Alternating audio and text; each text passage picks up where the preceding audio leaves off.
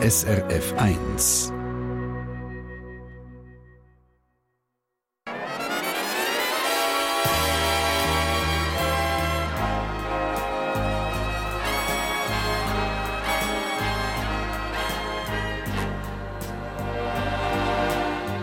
Persönlich.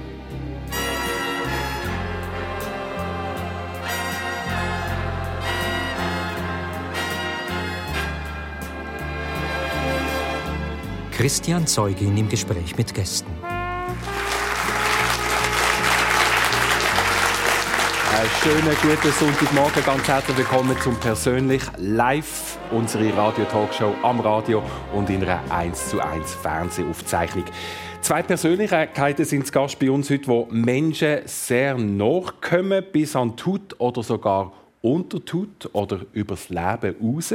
Es sind dazu beide sehr innovative Menschen, die Lösungen für die verschiedensten Probleme suchen und immer wieder finden. Auf der einen Seite ist das Zilke Grabherr. Sie ist die innovativste Gerichtsmedizinerin im Land, ist mit ihrer Forschung weltweit anerkannt. Ihr Leben in einem Satz von der österreichischen Dressurmeisterin mit 18 zur internationalen Pionierin von der Rechtsmedizin. Aufgewachsen ist sie im Vorarlberg. Sie ist 43, wohnt heute mit ihrem Partner am Genfersee.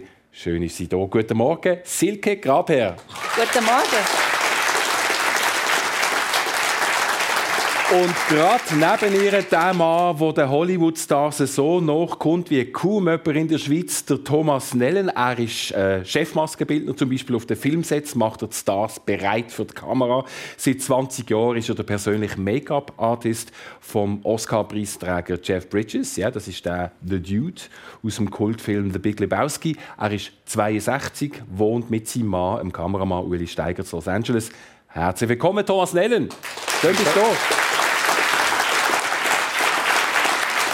Und es hat Leute gegeben, die sagen, ein Rechtsmediziner und ein Maskenbildner zusammen im persönlich tönt nach einer ungewöhnlichen Kombination. Aber ich bin sicher, dass wir hier und dort Gemeinsamkeiten sogar bei euch herausfinden. Ähm, zum Beispiel ausgewandert sind ihr beide. Der Thomas Nellen in den USA, Silke Grabherr in die Schweiz. Nicht ganz so weit, das ist schon klar. Und dann erst noch in Romandie, sage ich aber als Deutschschweizer, Silke Grabherr, dein Alltag verbringst du in französischer Sprache. Ich habe auch äh, ähm, im Vorfeld einen Dokumentarfilm gesehen, «Mise au point» von unseren Kollegen von RTS. Und das scheint dir ganz ring von der Hand zu gehen, das Französisch. Ja, solange ich reden kann, ist mir das wurscht, in welcher Sprache. Sicher? Also wie, wie viele andere Sprachen hast du denn sonst noch im Angebot? Ja, also Schweizerdeutsch kann man das als Auslandssprache. Aber sicher, okay, jawohl. Also natürlich äh, Englisch und äh, ja. Italienisch noch dazu. Und das ist von Anfang an gegangen oder ist das einfach etwas, wo, wo du dir hast müssen aneignen Also gegangen ist es schon, ob es richtig war, ist eine andere Frage. Geredet haben immer viel, es waren halt einfach viel mehr Fehler. Mich interessiert mich auch der, der Blick äh, von der Deutschschweiz auf die Romandie, der Röstigraben. Erlebst du den? Kennst du den? Ja, also der Röstigraben, das spürt man jetzt mal, wenn man mit dem Auto auf der Autobahn fährt, weil sobald man in vom Röstigraben kommt, hat es keinen Verkehr. Und wenn man dann wieder auf der anderen Seite ist, geht es wieder los mit dem Verkehr.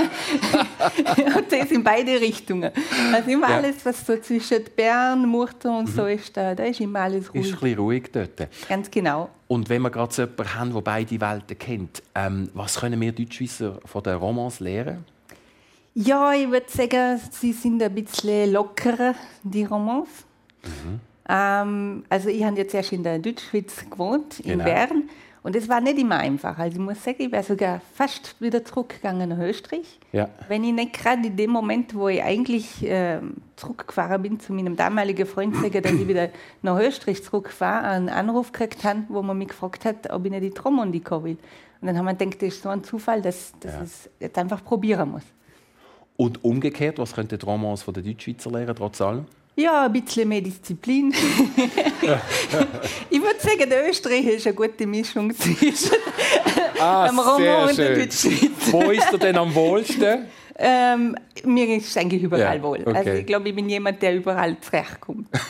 wenn, wenn ich sage Romantik, dann schaue ich mich zum Thomas Nellen über. Du hast in deiner Jugendzeit äh, eine gewisse Zeit im Welschland verbracht, auf einem Internat, gell? Wo genau, in einem Internat. Das war bei, äh, in Montebois, hat das geheißen. Das war bei Estavayer. Mhm. Dort habe ich, äh, nach der ersten Sek bin ich in das Internat. Das ist zum, also in der Weltschweiz zwischen Gügi und Äh, also Bayern, Ja.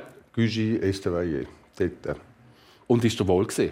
Ähm, ja, eigentlich ich bin froh, gewesen, dass ich dort sein konnte. Was heißt das? Du bist froh gewesen? Äh, das ist eine gute Frage. Ich hoffe, ich schneide mir jetzt dann in das eigene Fleisch, wenn ich das sage. Nein, aber es ist, es ist für mich gut gewesen, um von die Hause weggehen, um mich auch selber erfahren, äh, kennenlernen äh, und habe gleichzeitig eigentlich ein bisschen Französisch lernen und äh, bin dann aber allen Monat ist das glaube ich, ist mir dann heimgegangen über das Wochenende. Also ich spüre dort die Teenagerzeit um, äh, raus, wo, wo du eh froh bist, einfach mal so ein bisschen andere Luft schnuppern, einmal weg, weg von der Heizung. genau, Ja. genau. Ähm, ausgewandert in die USA, Thomas Henn, das ist, ein, das ist ein grösseres Unterfangen, oder? Also da kommt man nicht einfach so schnell über den Teich.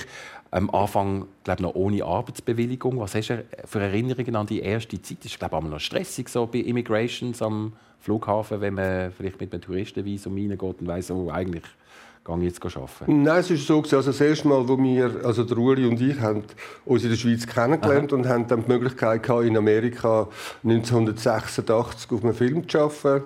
Das war Promised Land, hat das geheißen. Der Michael Hoffman hat das äh, Regie gemacht. Äh, Meg Ryan, Kiefer Sutherland sind die Stars von dem. Das ist, ein, äh, das ist so ihre erste große Rolle gewesen. Und ich bin quasi als Kleenex abgerechnet worden, weil ich ja dort eigentlich Wie? noch äh, einfach, da, mein Name ist ja dort nie auftaucht irgendwie und ich bin Bist du einfach- ich bin Verbrauchsmaterial? Verbrauchsmaterial gewesen, genau. So haben wir mich abgerechnet und habe dann eigentlich äh, natürlich habe ich den Bug bekommen. Also ich habe dann gerne auf Amerika Ja. gehen und habe dann effektiv meine Green Card habe ich dann in der Lotterie gewonnen. Erzähl. Also, ich habe das zwar selber auch erlebt. Ich habe einmal Green Card gewonnen im 93. Wenn ich das Ehrlich? bei dir gesehen. Äh, ein 93. Auch. dort hat man die Schweizer, dort hat man die Schweizer gewinnen, genau. Ist ein gutes Jahr gewesen. Ja, Es hat's, ich weiß gar nicht, ob es das Programm noch gibt. Das weiss ich äh, auch nicht. Genau. Also- Aber das war ein Glücksmoment, ich an. Ja, das war super. gewesen. Ich habe natürlich zuerst, äh, habe ich, nachdem wir Promised Land gemacht haben, habe ich dann äh, Leute kennengelernt. Also ich bin immer hin und her gereist, auch weil dann der Uli hat mehr angefangen in den USA zu arbeiten als Kameramann. Und ich habe ja meine Karriere eigentlich in der Schweiz gehabt. Und habe dann, bin dann drei Monate da, gewesen, drei Monate dort. Also dort haben wir einfach drei Monate bleiben ohne Visum in dem Sinn. Und habe dann die Leute kennengelernt und natürlich haben dann alle gesagt, hey, du, wenn du Probleme hast und so, also ich, dich würde ich sofort heiraten. und dann habe ich immer gesagt, okay, let's do it, oder? Und dann dann ist dann immer gewesen, oh du, jetzt kommt mir aber gerade in den Sinn, weißt, jetzt habe ich gerade einen kennengelernt und äh, äh, ich kann jetzt nicht, oder Ja. wenn ich dich jetzt würde heiraten, dann komme ich kein Stipendium mehr über, oder wenn ich dich würde heiraten, dann ist dieses oder jenes. Und am Schluss ist noch jemand geblieben und das ist eine Fotografin, eine Setfotografin gewesen, also die auf dem Film ähm, Standfotos macht. Und die hat das gemacht und die ist aber sehr ähm, äh, sehr, äh, also sie ist aus äh, Asiatin gewesen, aber wo sehr so präzise war und die hat ein bisschen einen, äh, so einen, einen gehabt, also mit Sauberkeit und alles hat ganz korrekt müssen sein. Und wir haben, die hat dann in so einem äh, High Security Building gewohnt, weil, weil sie immer Angst hatte, es bricht jemand rein und klaut eine Kamera und so. Aber sie hätte können heiraten und der Deal wäre ich hätte einfach müssen ein Jahr lang ihre Miete zahlen. Jawohl.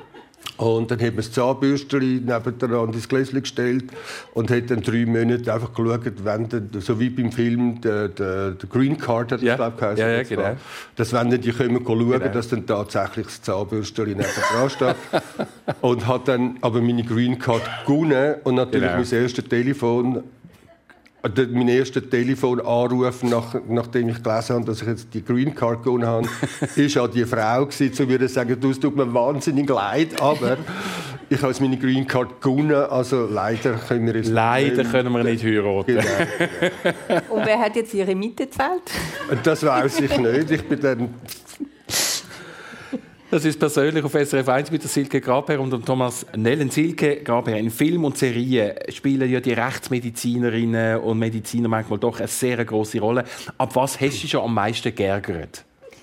Ja, die, die sind einfach immer unglaublich aufgestellt, mitten in der Nacht. Also, ich, mein, ich bin jetzt einmal geschminkt, aber wenn, wenn man mir um um drei am Morgen anruft, um irgendwo im Regen ein Licht anschauen, dann gehe ich mich nicht geschminken und bürsten und nehme meine besten Stöckelschuhe zum Vorort gehen. Also das ist schon ein Schmarrer. Also, Und jetzt rein technisch, technologisch, ist Schon viel. Ja, technologisch ist eigentlich so praktisch alles falsch. Also da weiß ich gar nicht, wo ich anfangen soll. Äh, erstens einmal, die Rolle vom Rechtsmediziner ist, ist einfach inexistent in der ganzen Serie. Also was man als Rechtsmediziner in, in der Serie sieht, ist eigentlich nicht, was wir als Rechtsmediziner mhm. hier in der Schweiz haben. Es hat aber verschiedene Gründe. Als erstens, weil es natürlich, also ich habe das gelernt von denen, die solche Filme machen, die sagen, man kann nicht mehr wie drei Leute in so einen Film bringen, weil sonst verstehen die Leute nicht mehr, weil es viele Personen sind. Und gut, wenn man nur 45 Minuten hat, dann hat man halt nicht viel Zeit. Ist klar, muss man reduzieren. Aber es wird eigentlich so der, der kriminaltechnische Dienst, der Rechtsmedizin und das ist alles zusammengemischt in eine Person, mhm. die meistens entweder ja, eher älter und nicht gerade toll ist, also absolut unsexy, oder völlig irr und völlig aufgeschminkt und völlig mhm. daneben. Also es gibt irgendwie nicht was Normales dazwischen. Und äh, da werden halt einfach alle Rollen durcheinander gemischt. Mhm. Und was auch immer, gerade bei der amerikanischen Serie ist, die haben immer eine Datenbank für alles. Also der, man nimmt eine Haarprobe zum Beispiel, tut die in eine Maschine und dann macht es und am Ende kommt ein Foto von der Person raus, zu der er die Haare gehört. Ach, das ist nicht so? Ja, wenn es so wäre, dann würden wir nicht mehrere Monate brauchen, um einen Fall zu lösen, sondern ja. auch nur 45 Minuten. Das ist einfach, das alle Untersuchungen sind reduziert mhm. auf, auf eine Maschine, die einfach alles hat und alles weiß und alles kann. Und das gibt es einfach zum Glück in keinem Land, weil ja. sonst wären wir arbeitslos. Dann müssten wir echt nur geschminkt sein und so. Bist du denn schon mal angefragt worden, also, also als beratende äh, Fachperson? Ja, ja, also schon, jetzt weniger für Film, aber gerade von Autoren Ah, okay, ja. Immer wieder, ja. Jetzt sind wir heute Morgen kurz in der Maske gesehen. Äh, vor allem, äh, dass wir zum Beispiel nicht glänzen und so, frisch ausgesehen, ausgeschlafen. Im Fall von der Maske für einen Film äh, sind ja die paar Minuten, wo wir in der Maske waren, sind, umso länger, oder? Also wenn jetzt der Jeff Bridges bei dir sitzt, für eine ganz normale Rolle, jetzt nicht irgendwie als Fantasiefigur, wie lange sitzt der Schauspieler bei dir? auf dem Stuhl? Äh, also beim Chef würde ich sagen, etwa 40, 45 Minuten. Okay. Haar und Make-up. Also es geht jetzt aber noch? Ja, das ja. geht. Also, ja. Aber es ist dann einfach, oder dort hast du dann drin, also du musst einrechnen, also du kommst einmal rein in den Trailer, dann sagst du mal «Guten Morgen», ja. dann ist vielleicht, hast du noch drei oder vier andere Stationen in dem Trailer rein, oder er hat seinen eigenen Trailer. Aber äh, dann hast du natürlich nur ihn. Aber wenn du natürlich drei oder vier Stühle hast, dann hast du noch Arbeitskollegen. Dann sagen sich die Schauspieler mal Guten Morgen. Dann reden die ein bisschen darüber reden, was man am Tag dreht. Äh, und dann schaust du mal auf die Uhr und sagst, du solltest eigentlich anfangen, weil wir sind unter Zeitdruck. Mhm. Und, äh, dann je nachdem, dann habe ich bei, jeder, bei jedem Film, den wir zusammen machen, habe ich mir so ein äh, System ausgesucht, also was man macht, wie ich angegangen oder wie ich es angegangen. Manchmal mache ich die Haare zuerst, manchmal mache ich das Make-up zuerst. Also einfach bei jedem Film hat es wie ein eigenes, äh, wie ein eigenes System. Er hat zum Beispiel ganz lange hat er immer äh, äh, äh, Musik-Playlists gemacht. Und dann haben wir einfach während dem Film einfach nur die Musik gelesen im ja. Trailer. Und das sind dann also Gut, es wiederholt sich dann irgendwann einmal, aber es ist super, weil dann kommst du so auf den Trip und dann tust du einfach ganz klar die Musik mit dem Film identifizieren. Und, und es hilft dem Arbeitsablauf, also je nachdem, was du dann kreierst oder machst. Äh, sagen das dann, äh, ich habe zum Teil habe ich von ähm, äh, Augenbrauen-Extensions oder äh, Schnauz-Extensions oder äh, ähm, kleine Sachen, die man klebt, äh, irgendwie so Prosthetics. Ähm, ja, das kommt dann einfach darauf an. Und das heisst natürlich, dann, sobald du etwas klebst, geht es sogar noch mal 10 oder 15 Minuten ja, länger. Oder? Aber das, das, ich spüre da raus, da ist schon auch eine persönliche Beziehung, die man aufbaut. Jetzt zu, also Jeff Bridges seit mhm. 20 Jahren, die sind, kann man sagen, die sind Freunde mittlerweile auch. Absolut, klar. Ja. Also wir haben uns, äh, man lernt sich ja kennen. Also wir haben, wo ich ihn kennengelernt habe, das war bei Seabiscuit. Äh, das war ein, äh, ein Film über, äh, über Seabiscuit, ist ein Ross. Ein Ross Rennpferd, ja. genau, und er hatte dort eigentlich seinen persönlichen Maskenbildner gehabt. Ja. Und der hat aber irgendeinen Unfall gehabt. Der ist, glaube ich, zu einem Trailer rausgefallen, effektiv. Und der hat äh, äh, sich beiverletzt und hat das nicht können machen und die Produktion hat mich dann angefragt, ob ich könnte eine Liste zusammenstellen mit Leuten, die für ihn äh, in, in Frage kämen äh, als Maskenbildner. Und dann habe ich gesagt, das kann ich schon machen, aber eigentlich weil ich ja aus der Schweiz komme. In der Schweiz macht man A, zuerst mal macht man Haar und Make-up, also es ist nicht so Trend wie in Amerika von der Gewerkschaft her. Aber auch, wenn man einen Film macht, ist die Nummer 1 auf dem Call-Sheet, also das ist der Arbeitsablauf. Da hat jeder Schauspieler hat das Nummerli ja. und der Hauptdarsteller ist Nummer 1 und dann der weibliche Hauptdarsteller ist Nummer 2 und dann, und dann geht es so weiter. Und als Chefmaskenbildner in der Schweiz hast du die Nummer 1 sitzt einfach bei dir auf dem Stuhl ja, als Chefmaskenbildner. Okay. Ja. Und weil wir da nicht Personals haben, also persönliche Maskenbildner für einen Schauspieler, Darum habe ich dann gesagt, also eben, weil ich das Schweizer System eigentlich mehr kenne. würde ich das selber auch gerne machen? Würde ich das gerne ja, machen. Ja. Und ich würde eigentlich mich gerne Herrn Bridges selber vorstellen, ja, um ihm das anbieten, weil ich jetzt... Äh, nicht eigentlich interessiert bin, nochmal jemanden dazu zu holen, weil ich ja eigentlich den Stil und ich bin der Designer von dem Film, also ich habe den Look und wie das aussieht und wie das dann auf dem Screen aussieht, ja. ist ja dann eigentlich meine Arbeit und ich habe ja gerne einen Einfluss in dem, wie das aussieht. Das haben Sie akzeptiert? Und dann haben sie gesagt, gut, du kannst Herr Bridges, wir können ihm das vorschlagen. Ich habe ihn dann kennengelernt und dann haben wir einen Make-up-Test gemacht. Er hat gesagt, er würde da mal einen Test machen. Und dann habe ich zehn Minuten mein, mein Zeug gemacht und dann hat er gesagt, weißt du, das ist alles gut, das ist äh, kein Problem. Und er hat gesagt, weißt, es geht ja mehr darum, kann man sich kann man sich schmecken. Genau, wie man sich also kann man sich spüren, ja. weißt, wie langst du mich an, ja. wie, wie, wie hebst du mich, wie mhm. drückst du, wie ist, mhm. dein, wie ist dein Touch. Und, äh, und dort haben wir eigentlich immer zusammen geschafft. Ja, Super. Persönliche Lebensgeschichten. Mhm persönlich äh, mit dem Thomas Nellen und der Silke Graber. Ich behaupte jetzt einmal, in eurem Beruf, Beruf muss man Menschen mögen, sogar ob sie leben oder eben nicht mehr leben, Silke Graber. Du hast auch schon einmal an einer anderen Stelle gesagt, du gibst Toten eine Stimme. Was genau meinst du mit dem? Äh, ich meine damit, dass meistens, wenn irgendwas passiert, reden wir zum Beispiel von einem Verkehrsunfall, irgendjemand wird zusammengefahren, also Auto gegen Fußgänger, äh, normalerweise gewinnt das Auto und der Fußgänger ist danach tot. Mhm. Ähm, dann hört man natürlich die Stimme vom, vom, Autofahrer, der erklärt, wie der Fall passiert ist. Ja. Und spätestens nachdem er seinen Anwalt gesehen hat, wird er wahrscheinlich sagen, der war schon tot, wenn ich drüber gefahren bin. Das ist meistens. Ja. was wir dann machen oder was dem dann nicht passieren wird, hätte man keine Rechtsmedizin, würde man der Tote nicht genau untersuchen, ist es schwierig zu beweisen, dass jetzt das, was der sieht, falsch ist, weil das muss man ja machen in unserem Rechtssystem. Und das heißt, die einzige Möglichkeit zum ich sage das immer so, die Version vom Verstorbenen hören, ist, wenn man ihn ganz genau untersucht und wenn man schaut, was sein Körper uns erzählt. Und der Körper erzählt ganz vieles, weil der, jede kleine Verletzung kann man schlussendlich gerade bei einem Verkehrsunfall zusammensetzen mit irgendwelchen Spuren, die man am Auto finden kann. Man kann sagen, ist der jetzt schon tot gewesen, bevor er mal drüber gefahren ist oder nicht. Dazu haben wir alles Möglichkeiten und Techniken. Das kannst du, also das kannst du beweisen? Das, das kann man eigentlich beweisen, ja. ja. Also in 90 Prozent der Fälle kann man ja. das beweisen. Und äh, somit haben sie mir eigentlich da, äh, ja, Polizei hört sich die Person an, die überlebt hat, mhm. und wir hören uns eigentlich die Version auch vom Verstorbenen. Mhm. Und wir sind deshalb die Stimme vom Verstorbenen, weil wir eigentlich die Einzigen sind, die das irgendwie übersetzen können. Kann man aber auch vorstellen, dass man als Rechtsmedizinerin mit den Abgründen vom Mensch äh, sie konfrontiert wird, bei, bei Mordopfern oder Opfern von Gewalt generell, und nämlich bei den Tätern. Also, was hast du über Menschen gelernt? In diesen Jahren?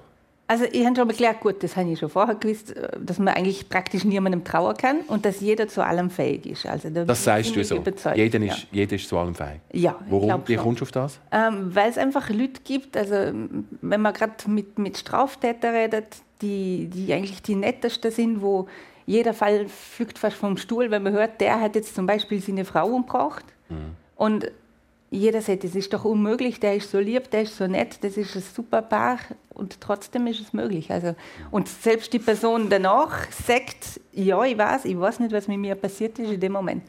Oder ich habe auch schon Serientäter gesehen und gehört, die, die haben drei Personen umgebracht auf brutalste Art und dann gehen sie selber zur Polizei und sagen, ich war der Täter, die, der jetzt noch niemand gefunden hat bis jetzt, bitte sperren mich, ich habe Angst, dass es wieder passiert. Also selbst ein ganz brutaler Täter hat irgendwo etwas Positives und selbst der netteste Mensch könnte theoretisch zum Täter werden. Und das habe ich eigentlich hauptsächlich gelernt.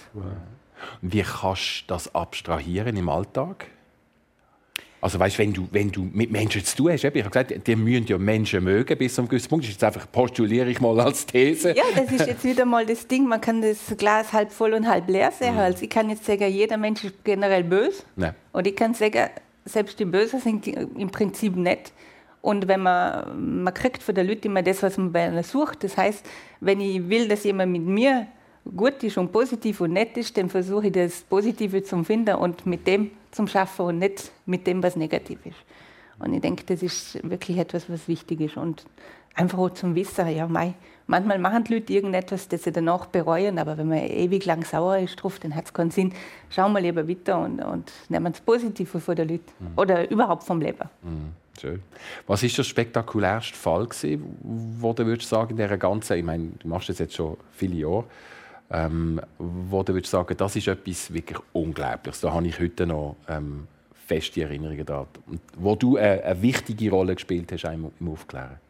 Ja, also es sind mehrere Fälle. Was generell äh, kann man sagen, die spektakulärsten Fälle, das ist ganz interessant, das ist nicht das, was man in der Zeitung findet. Mhm. Also wir haben zum Teil ganz brutale Fälle, wo wir uns denken, boah, das haben wir jetzt überhaupt noch nie gesehen äh, X-Stichverletzungen, Leiche irgendwo in einem Müll, Müllcontainer oder in einem Koffer oder sonst was. Das hört man nie, das sieht man immer nur in der Film, eben Amerika mhm. zum Beispiel. Mhm.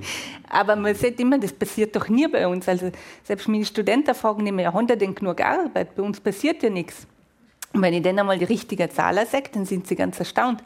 Und äh, jetzt mal denke ich mir, ja, da sitzt man am Morgen beim Kaffee mit den Kollegen und liest, da ist wieder mal eine Katze in einem Bon oder sonst irgendwas Spannendes passiert in der tollen Schweiz. Und daneben wissen wir, wir haben heute Morgen eine Leiche in einem zusilikonierten Container gefunden. Nichts. Mhm.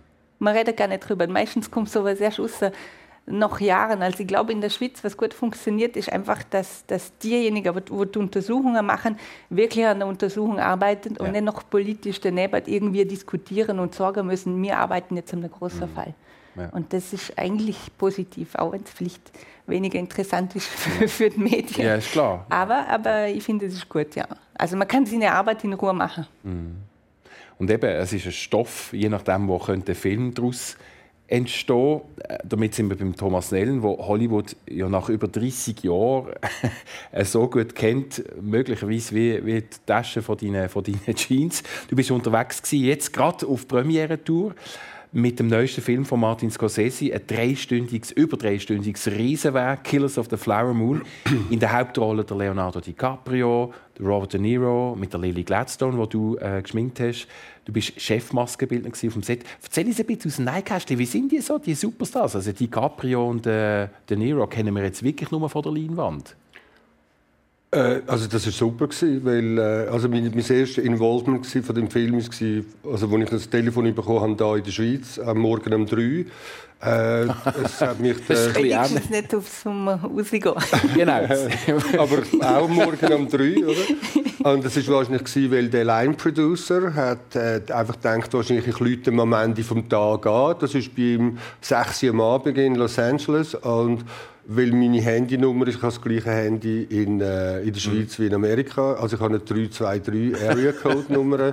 Also dann nimmt er an, ich bin natürlich in Amerika und äh, dann hat er bei mir angerufen und es war dann tatsächlich am Morgen um drei gewesen, und es hat mir dann einen Moment gebraucht, um äh, realisieren, dass eben so Marty Scorsese und äh, Robert De Niro äh, äh, Leonardo DiCaprio und hat dann gesagt, hat gesagt eben, sie hätten einfach mal wollen nachfragen, ob ich Zeit und Lust hätte. Ja.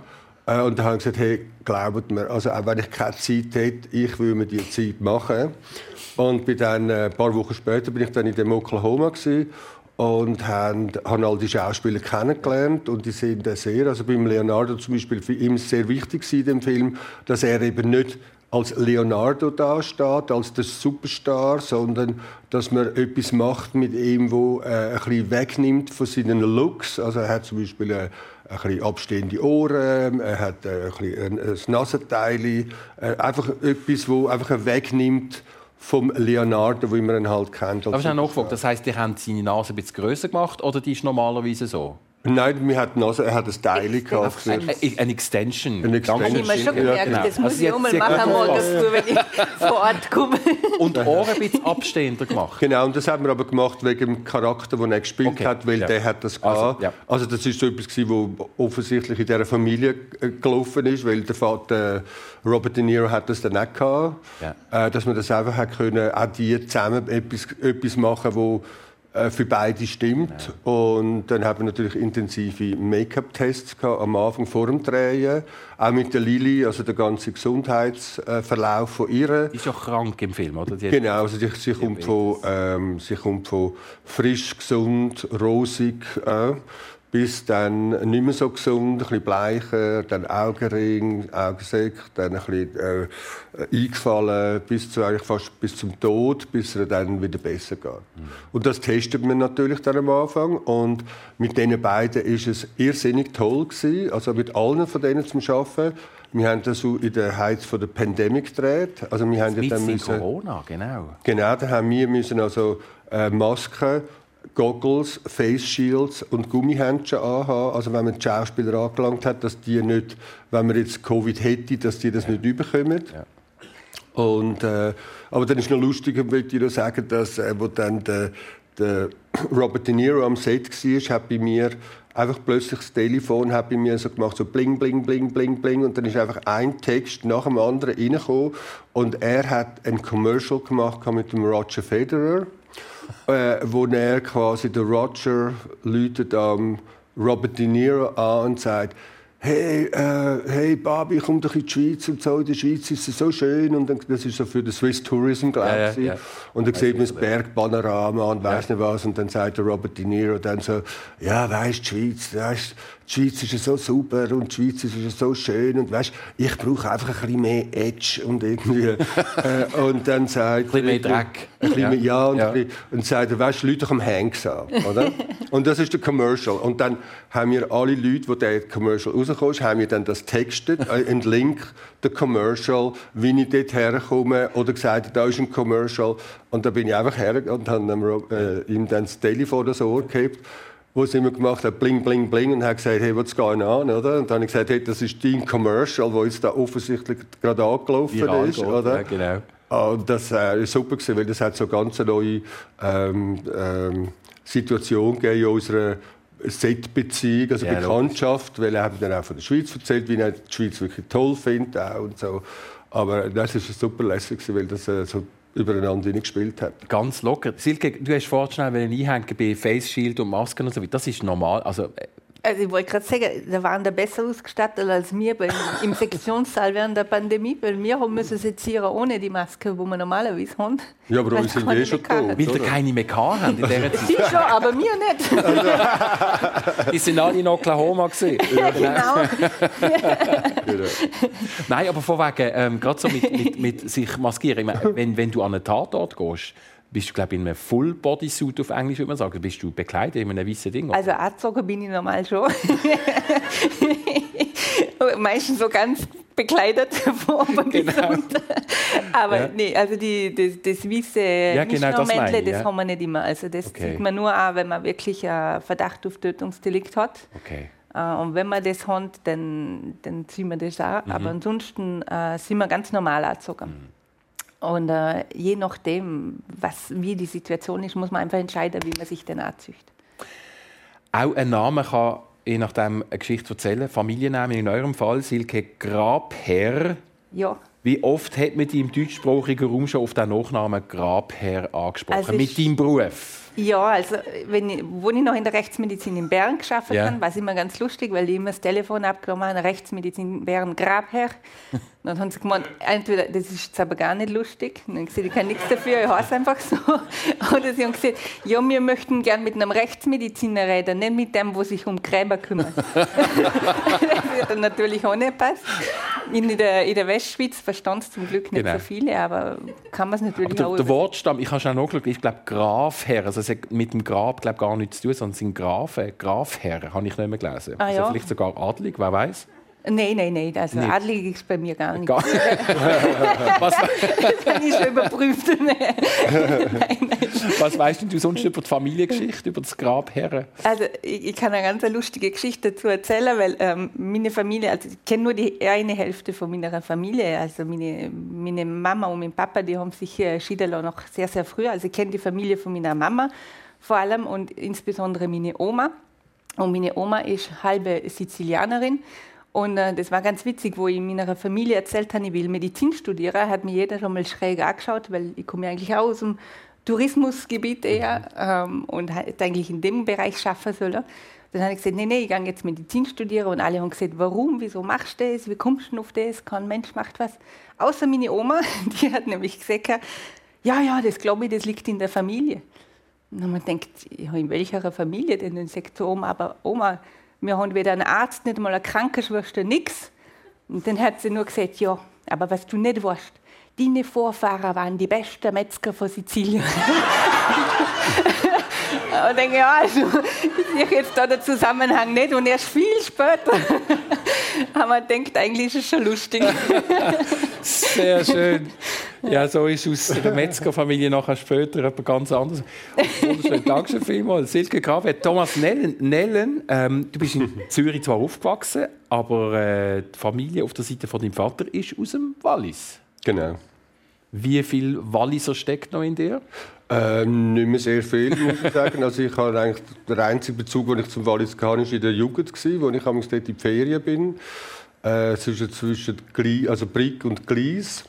Ähm, oder dann, meine Mutter ist aus Wien gekommen. Dann, Eine Wienerin. Genau. Ja. Dann ist man entweder ins Wallis in die Ferien oder als Kind, also wir sind vier Geschwister gewesen. Ich weiß nicht, ist es auch ein bisschen zum die Mutter entlasten gewesen, dass man einfach mal äh, den Bub wieder mal ein bisschen in die Ferien geschickt hat ins Wallis. Das, äh, oder ähm, äh, es war noch super gewesen. und in, in Wien auch. Deine Mutter hat in der ökumenischen Eheberatung geschafft. Genau. Was, was heißt das konkret? Weißt du das noch? Äh, was es konkret, also als Sekretärin Ah, dort- also sie hat nicht beraten. Nein, sie hat Ah, mich nicht beraten. Nein, nein. Also wir haben, äh, meine Mutter hat dort angefangen zu arbeiten und sie sind dann tatsächlich, meine Eltern sind dann zusammen in die Eheberatung dort hergegangen, also bevor sie sich auch scheiden lassen haben. Äh, und äh, ja, es ist dann auch eine spannende Situation gewesen, weil natürlich dann, meine Mutter hat ja dann dort äh, weiter geschafft und das hat natürlich nicht, also dann in der, wenn du in einer Beziehung bist, wo du noch mit hergehst, dann lässt du dich scheiden und der eine von diesen zwei bleibt dann dort und schafft dort weiter, dann hast du natürlich so deine Ideen oder bist ein bisschen suspicious, was da abgelaufen ist oder wieso ist das so. Aber äh, ja. Vater hatte eine Baufirma. Gehabt. Das war Genau. überhaupt nie ein Thema, gewesen, dass du in irgendeiner Form würdest in das Geschäft einsteigen Äh, die, schon als Bub hatte ich einen Kran. Gehabt. Also, wir haben einen, Also ein Kran. Äh, nein, richtiger. Also der Kran, der hat, also der hat mir einfach. Also ich habe nie mit dem Kran habe ich nichts zu tun gehabt, aber wenn ich zum Vater auf die Baustelle gegangen bin, hat es dort einen Kran gehabt. Aha, das ja. ist einfach mein Kran. Ja. Und das ist einfach, äh, ich habe das schon toll gefunden. ja. Aber es hat dich zu wenig. Es hat mich nicht, ja, die Ba- nein, das hat mich nicht eigentlich interessiert. Aber ich bin immer gern gsi am, ich tu gern umbauen, ich tu gern renovieren, also die ich bin Ja. so sehr äh, hands-on, also auch mit Materi ich habe gern Materialien verschiedene, also ich lege auch nie Händchen an zum Arbeiten. Äh, Obwohl alle sagen, eben du schon. Sie schon, ja. Wir verstehen, warum. Oder ich nur, wenn ich muss, oder? Ja. Äh, aber eben, weil ich muss einfach das Material spüren, ob das jetzt Dreck ist, Sand, Stein oder halt äh, Haar, äh, Haut äh, und so. Äh, ja. Deine Mutter war 17, als du auf die Welt gekommen bist. Und du hast eine sehr junge Großmutter gehabt. Die war, glaube ich, 37. gewesen. Ich glaube, die jüngste Großmutter, die ich je gehört habe. Ja, ja. ist- Es war eine spe spezielle Kindheit. gewesen, Gell? Also, du bist vor allem dann bei deiner Großmutter aufgewachsen, weil deine Mutter logischerweise arbeiten musste. Du hast noch zwei äh, ältere Tanten gehabt, die sind aber auch nur sieben, acht Jahre älter als du. Also eine lustige Familienkonstellation. Ah ja, ja, also die Familie ist ganz sicher speziell und lustig. und, und sehr weiblich vor allem. Also in unserer Familie, außer dem Opa und jetzt der Cousin und der Sohn von meiner Tante, äh, haben Männer immer wenig Rollen gespielt bei uns. Dein Vater ist auch relativ früh, gell? die Eltern haben sich, glaube ich, scheiden, wo du drei gewesen bist. Ja, ja. Aber ein Haus voller Kinder ist das gewesen, bei Ihrer Großmutter? Ja, also meine Oma hat damals noch äh, viele Kinder aufgenommen, die aus Ex-Jugoslawien gekommen sind. Und so war das Haus eigentlich immer voll mhm. mit bis zu zwölf Kindern, die immer da waren für eine gewisse Zeit. Und dann, die meisten sind da länger geblieben. Also der, der, Tisch war immer voll. Und wer essen will, hat, hat immer müssen irgendwas mit anderen aushandeln, wenn man irgendwas Spezielles sich so unterschieben will. Aber Thomas ist leider immer drauf gekommen. also alles, was wir probiert haben, zum Thomas irgendwie hin Thomas was machen, hat meistens nicht geklappt. Sie lebt noch, gell? Die ja, ja, ja. ja. sie hat schon gesagt, sie will über 100 werden. Aber ich glaube, das schafft sie. Wissen Sie noch, wie ihr, ihr, euer erstes Geld verdient habt in der Jugendzeit, Thomas? Weißt du noch? Äh, bei uns ist, glaube ich, es ist, glaube Zeitungen sammeln. Ah, Zeitungen sammeln, ja genau. Zeitungen ja. sammeln und dann äh, hat man das, das können ab, abgeben und dort hat man irgendwie dann, das ist dann gewogen worden und dann und wir haben gerade neben der Fabrik eigentlich gewohnt. Äh, also dann hast du am Mittwochnachmittag, wenn du schulfrei hast, hast du Ach, Zeitungen sammeln und dann hast du irgendwie, haben sie das gewogen und dann hast je nachdem, wie viele Zeitungen das gebraucht hast, hast du dann irgendwie 50 Rappen bekommen. Ich weiß, also, so, ja. Und du, Silke? Ah, bei mir war es im, im, Praktikum, also nachdem ich so eine, so eine Nacht wie eine Hotelfachschule gemacht habe, also eine höhere Bundeslehranstalt für wirtschaftliche Berufe, äh, da mussten wir immer Praktikum machen für Service und da habe ich eigentlich mit 16 angefangen im Service zum Schaffen. Und das erste Geld war eigentlich, also Geld haben wir dafür nicht gekriegt. Das Einzige, was wir gekriegt haben, war das Trinkgeld. Und äh, ich habe eigentlich früher gelernt, vom Trinkgeld zum Leben. Und da lebt man gut in Österreich vom Trinkgeld. Vor allem, wenn die Schweizer rumkommen. Dankeschön. das ist eine Gemeinsamkeit. Also die Wirtefachschule hast du auch gemacht, Ich habe die Wirtefachschule ja. gemacht. Das ist dein erster Beruf eigentlich, wo du, genau. wo du die Ausbildung ja. gemacht hast. Ja.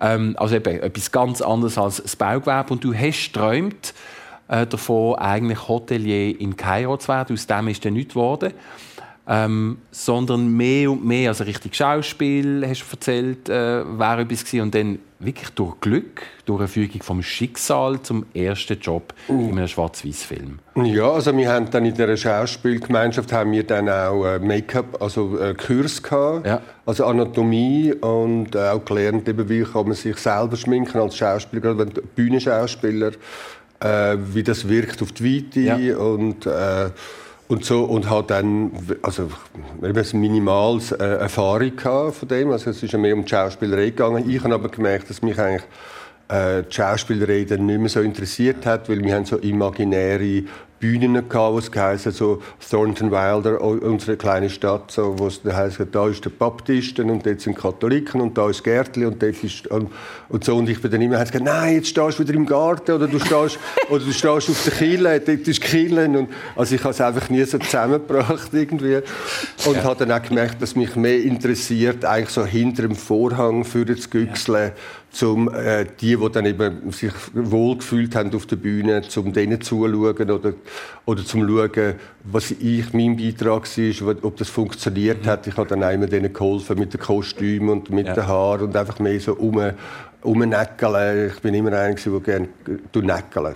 näckeln. Genau. Sagen wir, jetzt haben wir so einen Meister, oder, da, wo, wo wirklich Leute einfach im besten Licht da, da stehen Gibt es irgendwie einen Kniff, zwei, drei, wo du an einer normalen Laie kannst weitergeben, wie man auch nach einer schwer durchzechten Nacht zum Beispiel. Oder am Morgen um drei. Oder am Morgen drei.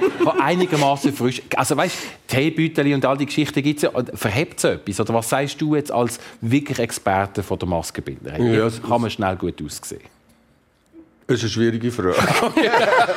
also man braucht einfach die oder einen guten Maskenbinder. Ja, genau, genau. äh, ich glaube, Farbe hilft schon mal ein bisschen. Farbe, gut. Also ein bisschen frisch, also dass man nicht bleibt, sondern einfach ein bisschen mehr rosa oder ein bisschen... Ja, äh, ich glaube, das hilft schon viel. Okay. Und vielleicht ein bisschen Augen, Pads unter den Augen ja. könnte auch helfen. äh, aber, äh, aber am Schluss ist der, der Griff in den Farbtopf. Also oh. einfach etwas auf der Haut. Ja, und am Schluss so. ist es wahrscheinlich auch, man müsste einfach mehr daran denken, dass man, wenn man am nächsten Tag etwas machen muss, dass man am Abend vorher halt nicht am Samstag dann ausgeht, dass man am Morgen ja. am Sonntag um 10 Uhr Du hast noch eine, eine ähm, Einkunft, bevor du dann Direktorin geworden bist und mit 35 die jüngste äh, Professorin in der Romandie, das müssen wir schon sagen, aber du hast schon mal, du sagst das mit Augenzwinkern, im horizontalen Gewerbe geschafft. Ganz genau. Wie genau? ja, also ich war, äh, ich habe alles Mögliche verkauft also mehrere Dinge. Und was im Horizontalverkaufsbereich war, das waren Wasserbetten. Also ich war Wasserbettenverkäuferin. Noch während dem Medizinstudium? Ganz genau. Also ich hab, es war ganz witzig, weil äh, die haben, das war ein großes Wasserbettengeschäft mit mehreren Filialen und die wollten jetzt da so eine Außenstelle aufmachen in, in Innsbruck, wo ich mhm. studiert habe. Und die haben ein, ein großes Geschäft gehabt mit zwölf Wasserbetten und ich habe dort können drinnen arbeiten und gleichzeitig drinnen wohnen. Also ich habe im Wasserwettengeschäft geschafft und gewohnt. das war ganz praktisch, weil ich hatte zwölf Betten hatte. Und jede Abend konnte ich mir eins aussuchen. Und du hast denn dort geschlafen? Ja, natürlich. Im Verkaufsraum quasi? Ja, ja, das war eh nur am Nachmittag offen. Okay, da hat man ja. können am Vormittag noch schlafen. Man hat halt mit alle Vorhänge gut zuziehen. und dann habe ich können dort übernachten. Das war echt praktisch. Also Wasserbetten waren, das, war, das ist schon toll. Ich habe noch seitdem immer noch ein Wasserbett. Sich also gut, also der Verkäuferin bis hat, hat gewirkt auf jeden Fall. Ja. ähm, wir müssen noch kurz über die Liebe schwätzen, vielleicht auf eine ganz alternative Art. Wenn man der Silke Grabherr ein bisschen länger äh, zulässt, schwätzt mit ihr, kommt heraus, dass sie das geteilte Sorgerecht hat von einem Hund. Genau. Das, da steckt ja offensichtlich auch eine spezielle äh, Liebes- oder Lebensgeschichte dahinter. Ja, also der, der Hund, den hat mein damaliger Partner eigentlich genommen, obwohl wir x-mal darüber diskutiert haben, ob wir einen Hund haben möchten. Und eigentlich habe ich empfunden, dass wir zum Schluss gekommen sind, dass wir keinen haben. Und ich habe dann erfahren, dass er trotzdem einen Hund genommen hat, weil er das einem Freund von ihm erzählt hat. Noch zwei Flaschen Rotwein. Und der hat dann ihm gesagt, du kannst doch nicht einfach einen Hund nehmen, ohne dass deine Freundin das weiß. Hat er gesagt, nein, nein, sie hat schon gewusst, sie war nur dagegen. naja, auf jeden Fall war ich nicht dagegen, dass man einen Hund hat. Es war einfach nur so, dass man zu wenig Zeit hat. Und ähm, wir haben uns dann kurz danach getrennt. Und wo wir uns getrennt haben, ähm, wir sind immer beste Freunde geblieben, muss man mhm. ganz klar sagen. Ich habe immer gesagt, also mach, was du willst, aber ich will der Hund regelmäßig sein. Und äh, das funktioniert also bis heute. Und bis heute äh, ist der Hund entweder bei ihm oder bei mir. Und ich kann eigentlich nie, wenn ich will. Sehr schön. Wenn wir über die Liebe reden, dann müssen wir auch über 42 Jahre schwätzen, wo der Thomas Nellen das Leben mit seinem heutigen Mann Uli verbringt. Gratulation zuerst einmal, das ist ja, schön. Danke, danke. Was hat euch zusammengehalten über all die Jahrzehnte? Was hat uns zusammengehalten? Ähm, das ist auch gut. Mietkosten. ja, genau. genau. Also wir haben auch, wir haben auch einen Hund gehabt, vor lang. Wir hatten 15 Jahre gehabt, der Roy. Äh, ich glaube, es ist äh, Auseinandersetzung und daran arbeiten. Und äh, ich habe mal so eine, äh, äh, so eine, äh, wie sagen wir dem, so eine Umfrage gemacht, was, was was halten die Leute zusammen? Und ich habe zuerst gedacht, ja, das ist einfach, wenn man sich äh, äh, gleiche Interessen, man kann sich, äh, man macht alles zusammen, man ist glücklich zusammen, man versteht sich und so. Und am Schluss habe ich aber herausgefunden, dass das eigentlich all die Sachen sind, die einem eben nicht zusammenhalten, weil man sich dann irgendwie es wird langweilig, äh, man kennt einander dann so gut und äh, was es eben eigentlich ausmacht, ist die Auseinandersetzung, der Konflikt äh, immer müssen daran arbeiten, glaube herausfinden, sich neu erfinden. Äh, ich glaube, das ist das, was mm. eine Beziehung ausmacht. Die haben im 08 glaub, zum ersten Mal geheiratet, noch in Kalifornien. Gell? Dort hat es glaub, so eine, ein Fenster gegeben, wo es mal legal war und dann ist Genau, also komplizierte Geschichte glaub, mit, mit dem amerikanischen Recht. Oder? Ja, also sie haben nochmal geheiratet, oder? Also wir, nicht, nein, wir haben, äh, dann im 8. haben wir geheiratet, das war glaube ich 8 gewesen. Ich bin dann gerade auf äh, Vancouver auf ja. einem Film arbeiten und dort haben wir äh, ein paar Wochen Zeit gehabt und in dem Fenster haben wir es machen und wir haben dann Ort gesucht, wo wir es könnten machen. Aha. Und die Orte sind aber alle schon ausgebucht gewesen und äh, es hat glaube ich 3'500 äh, Paar gegeben, die dann haben heiraten und wir haben dann irgendwie einfach müssen am Samstag quasi heiraten, weil ich dann nächste Woche auf Vancouver bin.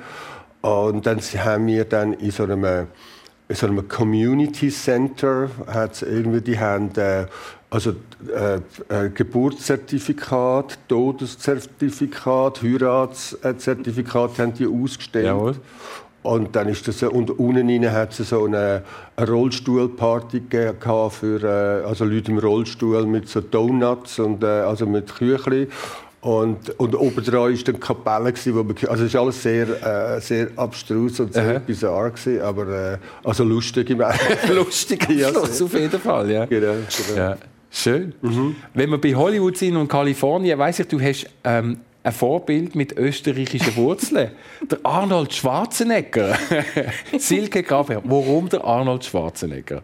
Warum? Weil er natürlich aus einem kleinen Dorf kommt in mhm. Österreich, mhm. das kein Mensch kennt, wie ich. Das fällt mir sogar selber der Name Nummer ein. Das ist äh, ich wüsste jetzt sehr interessant ja, ja. in der Nähe von Graz. ja. Und äh, warum eigentlich? Weil er eigentlich während der ganzen Zeit mehrere Karrieren mhm. gemacht hat und alles bis auf Top-Niveau und, und das ständig und immer an sich geschafft hat. Und äh, ja, man hat natürlich für ihn manchmal das Bild vom Conan der Barbar, der kaum fähig ist, irgendwas zum Sägen und nur seine Muskeln hat. Aber ich denke, dass er doch viel mehr machen kann. Und äh, wenn man sich Interviews mit ihm genauer anschaut, ist er schon verdammt clever, muss man sagen. Und, und vor allem ist es jemand, der immer an sich selber schafft und nie irgendwie Karriere gemacht hat, weil er versucht hat, die andere Arbeit zu drucken. Also was man auch sieht mit, mit äh, äh, Kollegen, die eigentlich Konkurrenz vor ihm waren, gerade Stallone und so weiter, die haben es geschafft, zum was zusammen machen und nicht sich gegenseitig irgendwie fertig machen und sich als Konkurrenz zu sehen. Und das finde ich recht gut. Das bringt Aber vielleicht kennst du ja. Ah, Nein, kann ich nicht. Ja. Aber eine Anschlussfrage, wenn man Arnold Schwarzenegger als Beispiel nimmt, als Vorbild, der, der mehrere Karrieren hatte, ist bei mir eine Frage auf der Hand. Also, du bist jetzt 43, äh, prominente Rechtsmedizinerin. Aber ich weiß, äh, du kochst auch wahnsinnig gut und gern. Träumst glaube noch von einem Restaurant irgendwann. Also wäre das eine reale Option? Es wäre ganz klar eine reale Option. Also ich habe immer irgendwie einen, einen, Traum, irgendetwas, was ich gerne mache. Und äh, irgendwie in meinem Leben hat sich die, haben sich die Sachen einfach automatisch agiert. Mhm. Ich glaube, ich bin jemand, wo eher vom, vom Moment lebt und plötzlich gibt sich irgendetwas Spezielles mhm. und es ist eine Möglichkeit, wo man einfach äh, realisiert. Also wer weiß, was noch passiert. Wer Aber weiß, das Restaurant wäre schon eine tolle Sache. Ich sage jetzt, ein Lebenstraum ist für dich in äh, Erfüllung gegangen, Thomas Nellen. Du bist Teil von der Oscar Academy. Ich sage jetzt, sehr wahrscheinlich jetzt einen anderen Titel, gell, offiziell. Ähm, das heißt, du bist einer, der mitbestimmen in der grossen Jury, wer einen Oscar bekommt. Ich meine, das wird nicht einfach so. Nein, dort entweder äh, äh, also der Truli, beide sind wir Teil ja, von denen. Wir sind in, ja. in dem Voting Comedy für äh, aus Foreign Language Film, also ausländische ja. Filme. Das, oder dann sind wir beide natürlich, da gibt es so eine Branche, also ich bin in der Make-up- und Hair-Branche. Äh, und dort tut man, tut man während dem Jahr hat man irgendwie vier Meetings, also es mhm. werden alle Filme ganz äh, banal werden die alle aufgelistet, ausgedruckt und dann wird mit Gel wird, werden die Filme äh, highlighten, wo rausstechen, weil es irgendetwas drin hat, wo speziell ist, also wo äh, entweder ein tolles Make-up hat, wo der Film unterstützt in dem Sinn oder wo Effekte drin ja. hat und so. Du schaust die alle?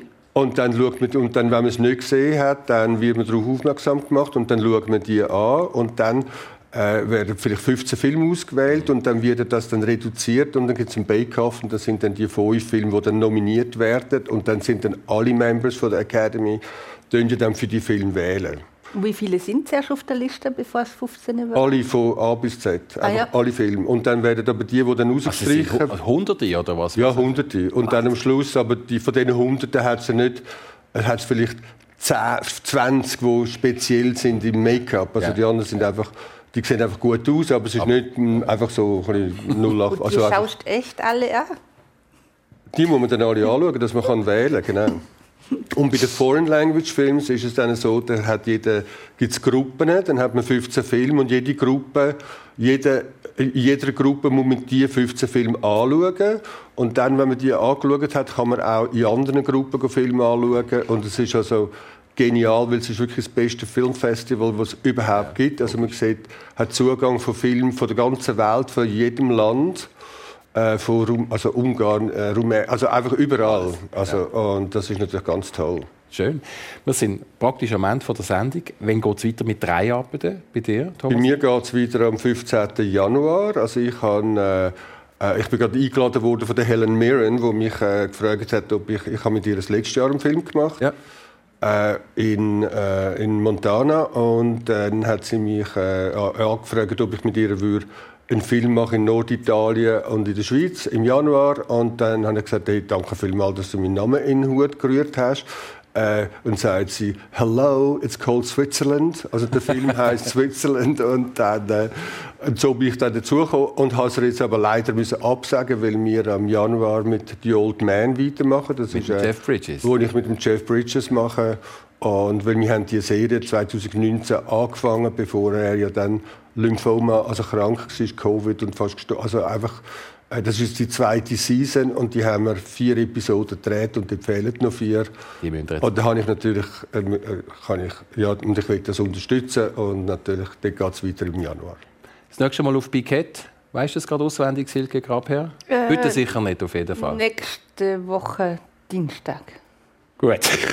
ich bedanke mich ganz herzlich, dass ihr euch Zeit genommen habt auf euren sehr spannenden Lebensweg, dass ihr bei uns sind. Persönlich weiter viel Erfolg, viel Freude mit allem, was ihr macht. Das war es im persönlich viel Erfolg und ich bedanke mich ganz herzlich für Ihr Interesse. Eine ganz gute Woche. Merci vielmals. Bis bald.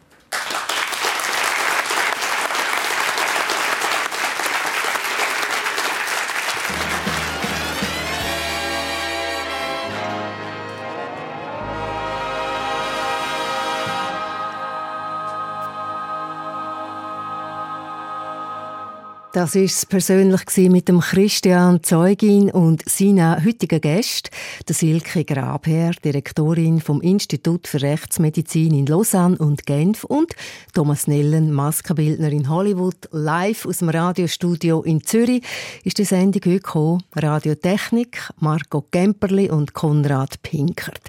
Die Sendung können Sie heute Abend um 10 Uhr auf SRF 1 im Radio nachhören, natürlich jederzeit als Podcast unter SRF 1 srf.ch persönlich und im Fernsehen schauen. Heute Nachmittag auf SRF 1 am 4 und morgen Abend am 11 nochmal.